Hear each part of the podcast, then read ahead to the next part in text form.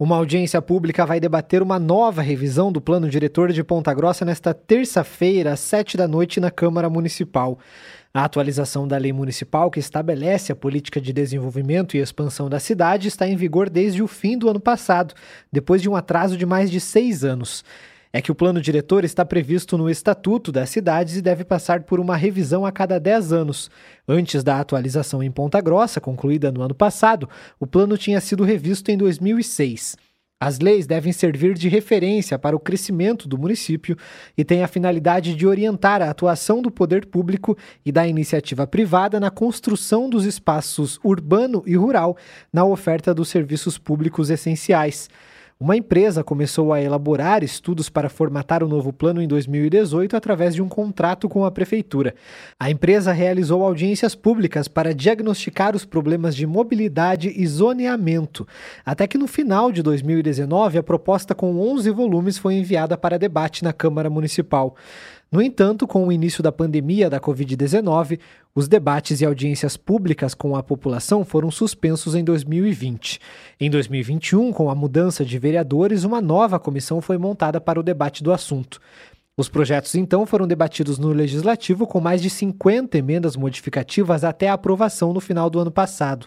Os projetos que fazem parte da discussão do plano diretor também regulamentam o zoneamento uso e ocupação do solo, a habitação na cidade com assuntos que envolvem adensamento, a verticalização e as moradias populares, além da lei de transferência do direito de construir, que pretende compensar os proprietários de imóveis tombados. Mas mesmo após a aprovação, o debate continua. Setores ligados à construção civil, arquitetura e engenharia e os próprios vereadores criticaram a lei que é aplicada atualmente na cidade. O vereador Daniel Mila convocou uma nova audiência para debater uma nova discussão. Ele esteve presente em um debate promovido no Sábado CBN com o jornalista Ney Herman no último sábado. Eu participei desde o início do plano diretor. Eu já era vereador, estava como presidente da Câmara, tivemos as comissões especiais que analisaram o plano diretor Tivemos um período de pandemia que não podemos fazer audiências públicas, isso travou um pouco, foram dois anos travados as audiências é, internas da Câmara, isso foi um ponto é, prejudicial ao sistema, mas também nós temos que destacar é que o plano diretor que foi aprovado pela Câmara Municipal e enviado pela Prefeitura Municipal, existe é, várias ações que no momento devem ser retomadas discussões. Não somente essa questão do número de pavimentação, mas como também a taxa de ocupação dos imóveis do município, que hoje ficou em 50%. Então nós temos aí imóveis industriais, pessoas que estão investindo neste momento na cidade de Ponta Grossa. Se ele quer fazer uma construção, né, um barracão de 20 mil metros, ele tem que comprar 40 mil metros. Então ele acaba tendo um, um investimento muito alto e muito caro e acaba não tendo um interesse local. Mas não são, isso são pontos é, específicos. O plano diretor é um debate muito amplo. Né? Até agradeço aqui vocês trazerem pessoas especializadas na área, que têm um conhecimento técnico.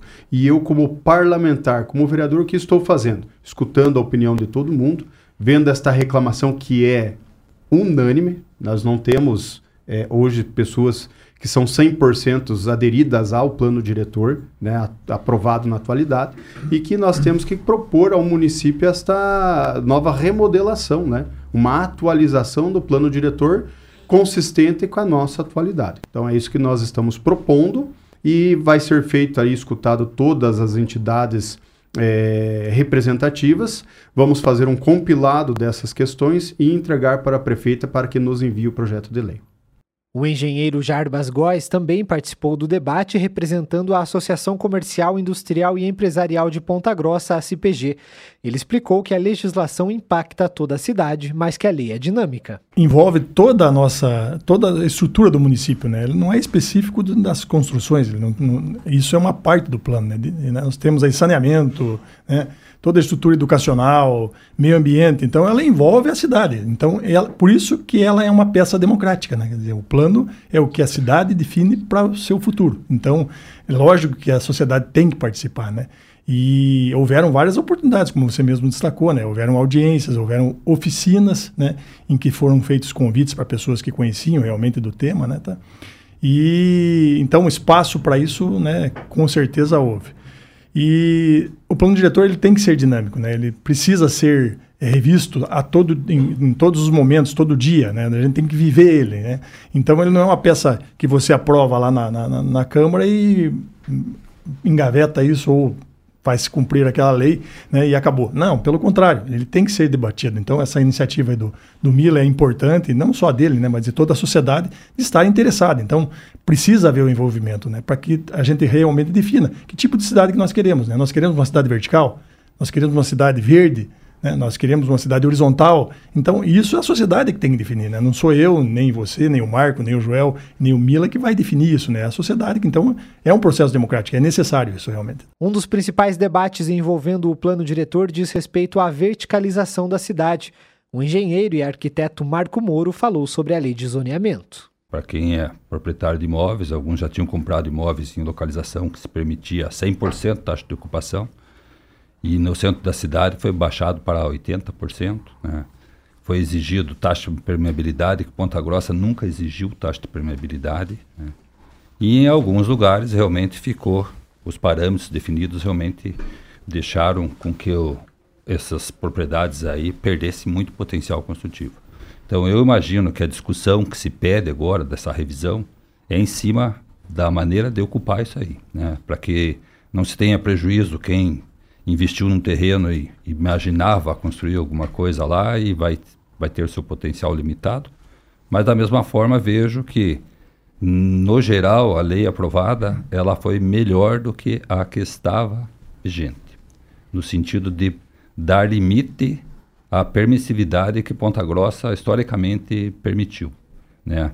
Eu trabalho com projeto há 36 anos e já fiz projeto em muitas cidades, né? A cidade mais permissiva no que se pode fazer dentro de um lote é Ponta Grossa. Né?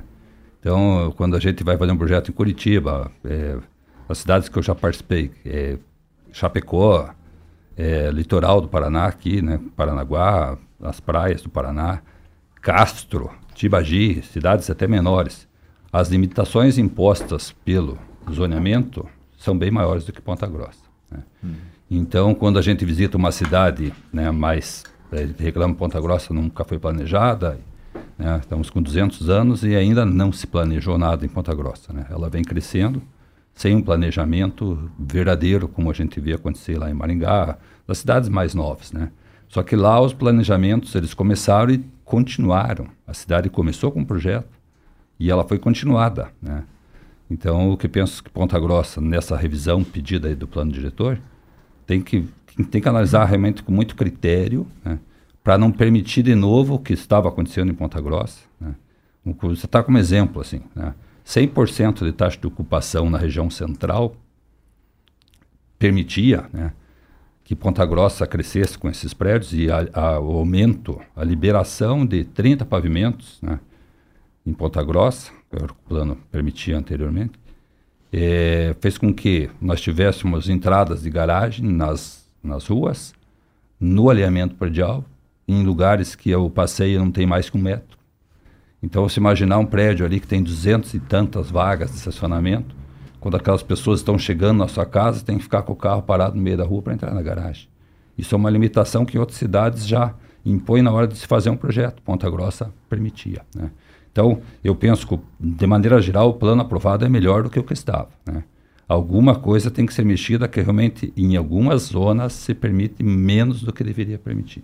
O engenheiro e professor universitário Joel Laroca criticou a falta de legislações sobre o assunto na história da cidade. Existiu sempre na cidade um, digamos assim, uma corrente, inclusive da, da, nossa profissão, não somente de políticos em geral, que estavam ditando regras gerais para a cidade, mas inclusive não, não devia ter regras devia ser o mais livre possível.